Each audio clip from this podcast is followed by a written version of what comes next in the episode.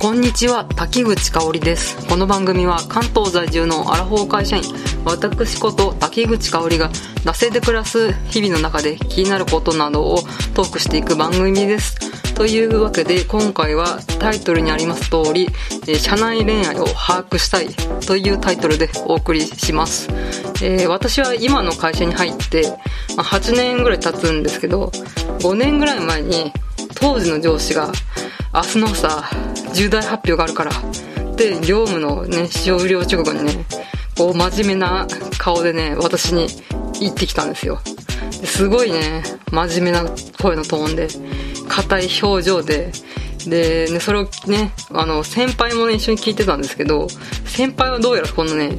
重大発表のね内容を知っているようでね私がねまあ全然何のことか分かんなかったんですよ重大発表。で一体重大発表って何なんですか？って先輩に聞いてもいや明日になればみんなに通達されるから俺からは何も言えないみたいな感じではぐらかされてでまあね自宅に帰ったわけなんですよ。うん。でねあのね上司の表情とね先輩のねあの言い方そこで私はねピンときたんです。こういった場面何度も見てきました。経験済みです。明日発表される重大発表それはズバリ会社の倒産まあ、そこまではね、いかなくても、まあ、私たちのね、事業部がね、解体されて、まあね、消滅して、まあ、大量の解雇が始まるっていう、そういうね、発表がね、なされるんじゃないかと思ってね、はあ解雇か、とか、倒産か、みたいなね。最近メイン事業の方にね、あんまり振るってないし、メイン事業以外にもね、結構手当たり次第ね、いろんなことにチャレンジしたり失敗してたから、まあやっぱそれのツケが回ってきたのか、やっぱしもううちの会社もきつかったのか、ってすごい落ち込んだんですよ。で、ああんまりね、眠れなくてですね、ああ、転職活動か、とか、ね、私この会社好きだったのにな、みたいなことを、ずーっとね、重くずーっと沈んだままね、翌日をね、その重大発表があるというね、翌日をね、迎えました。で、朝礼ですよ。えー運命の重大発表の日。まあ部長がね、まあちょっと朝礼で皆さん、ちょっと今日は一つ発表があります。ということで切切り出したんですよ。まあ、ごっくりとね、私の喉は鳴りましてですね、倒産か、大量解雇か、ナムさんあみたいな感じで、えー聞いてるとですね、実は、うちの課の渡辺くんと森川さんが結婚します。おめでとうパチパチパチはい、渡辺くんと森川さん、前に出てきてで、発表がありました。な、なんだって私の一晩、うつうつとして、すごい落ち込んだあの時間は一体何だったんだよと。で、まあね、めでたいことなんですけど、え？あの二人付き合ってるの？全然知らなかった。え？みたいなのもありましてですね。で、ね、そのね、森川さんと渡辺くん、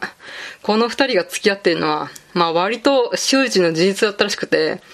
まあ有名な話で、まあむしろ私みたいに知らない方が少数派だったらしくてですね、さらにやるせない気持ちになりました。うん。あのね、すごい落ち込んで悩んだ時間何だったんだっていう感じですよね。で、またね、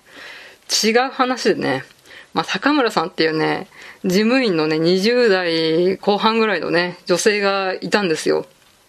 ですごいね、仕事もできるし、まあ人当たりもいいし、クライアントもからもね、信頼させてね、もう高村さんがいないとね、全然仕事回んないみたいな、そういうね、うん、有能なね、えー事務員さんがいたんですよ。でね、無理、営業のね、無理難題もね、笑顔で何でも引き受けてくれる、もうそんな人でね、もう我が社にね、もう必要不可欠な人材だ、みたいな、うんそういったね、うん、方があったんですよ、坂村さんは。なんですけど、今年の夏に、突然ね、将来やりたいことがあるので、やめますって言ってね、高村さんがね、今年の夏にね、突然ね、辞めちゃったんですよ。ね、本当にあまりにも突然のことで、営業が無理になんだよね、言ってたからね、あの、辞めちゃったのかなとか、実は、クライアントのやりとりがね、本当はね、苦痛だったのかなとかね、うーん、思ってたんですよ。で、まあ私もね、えー、まあ職場のそういった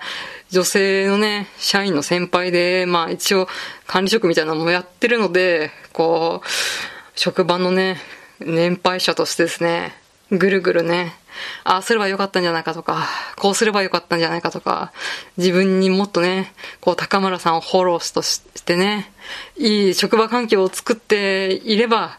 高村さんは辞めなかったんじゃないか、みたいなのをぐるぐる考えたんですよ。で、まあね、高村さんが辞めて、ちょっとして、で、後輩とね、話してて、まあ高村さん辞めちゃったね、みたいな話で、まあすごいね、優秀な子だったから、まあやりたいことがあるってことだから、まあ次の職場でも、まあきっとね、活躍できるよね、みたいな話をね、まあ後輩と話してたんですよ。で、そのね、後輩がね、まあやりたいことって多分、坂本くんのお嫁さんになることかもしれないじゃないですかって言ったんですよ。なぜそこで坂本くんの名前が出てくるって？あそこの坂本くんっていうのはね、ちょっと前に辞めたイケメンのうちの元営業のね、男性だったんですよ。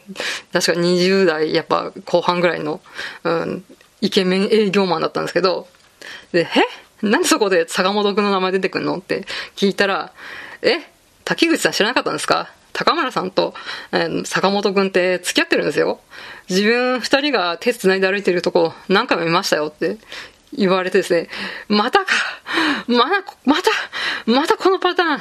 なんで私だけがこう、社内恋愛を把握できてないっていう。うん、それでね、また見当違いなね、方向でね、自分がね、もっとこうすればみたいなことでね、悩んでたら、結果的に辞めた理由とかが、社内恋愛だったっていうのがこう2回目かよっていうのがね、ほんとそれがね、まあめでたいことなんですけど、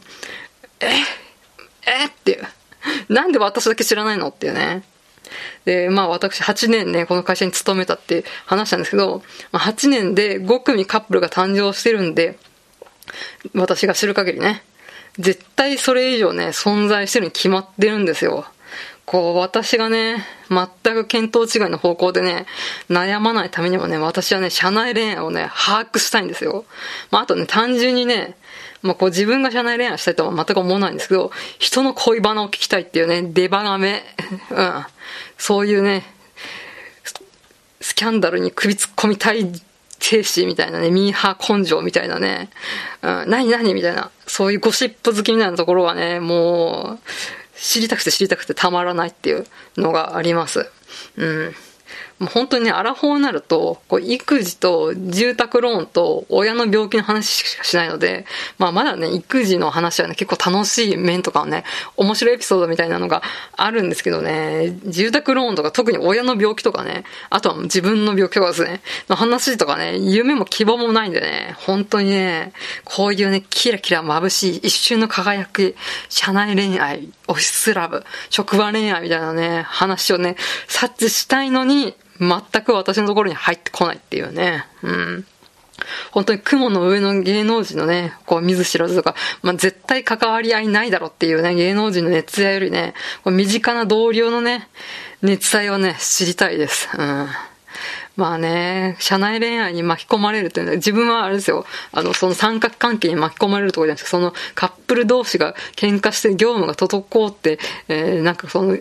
なかなか業務がうまくいかないのに 巻き込まれたことないから多分ね、知りたいとか言えるのかもしれないんですけれど、うん。まあちょっとですね、こうやってね、2回続いて、え、私しか知る、なんか私だけ知らなかったのみたいなのが悔しかったんですね。社内恋愛を把握したいんで、なんかこう、社内恋愛を見抜く力みたいな、そういうことのね、お待ちの方はね、ぜひ、えー、そのね、見抜く力をご教授いただければと思います。まあそうやってね、人のことばっかりね、話してきましたけど、まあ私は、えー、まあ40年近く生きてきてですね、えー、社内恋愛の経験は、えー、自分のことも言いますね、一度もありませんということですね、えー、締めたいと思います。うん。まあ、うん、なんかそういうね、鈍感なところもね、この社内恋愛をね、察知できないね、要因なのかなと思いますが、まあ、えー、ちょっとね、見抜くスキルみたいなのが、お持ちの方でぜひ教えてくださいということで締めていきたいと思います。えー、ちなみにこの渡辺くんと森川さんの話は前の、えー、番組でもしたんですけど、うん。まあちょっとですね、2回同じようなことがあったんでね、うん、ちょっとね、話させていただきました。はい。えー、番組のご意見ご感想はマシュマロまたは番組ツイッターダセ2018まで、えー、番組ハッシュタグはシャープダセ黒漢字でガセ。カタカナで黒で感想とつぶやいてください、えー、ここまでのお相手は滝口香織でした。また次回。まあねこんだけねまあ私が鈍感だからってのはあるけどまあバレないっていうのは、まあ割とうまく、あ、でも、バレてる人にはバレてるのか。やっぱね、バレてる人にはバレてるってことは、私がちょっと、そういうね、センサーが薄いってことですね。はい。そういうことで、また次回。